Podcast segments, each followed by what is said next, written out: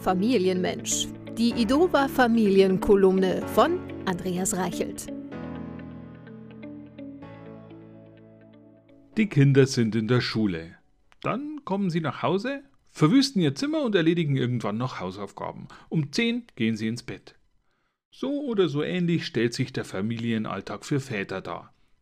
Bis die Mama krank wird und für ein paar Tage das Bett hüten muss. Nun bekommen auch wir Männer einen Eindruck von den 732 Pflichten, die die Mütter scheinbar nebenbei erledigen.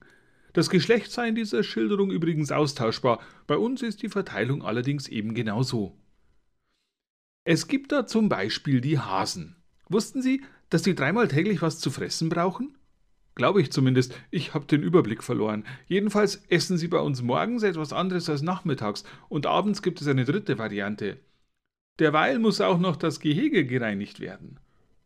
Und Saugroboter fahren gar nicht alle völlig autonom. Die muss man in einen Raum tragen und einschalten, dann ausleeren und in den nächsten Raum tragen. Unsere antiquierten Modelle jedenfalls. Und da sind wir dann auch beim Hauptproblem. Eigentlich trägt man immer irgendwas. Die Wäsche von A nach B, die Schulsachen hinterher, die Verantwortung, wenn die Kinder zu spät kommen und manchmal alles gleichzeitig.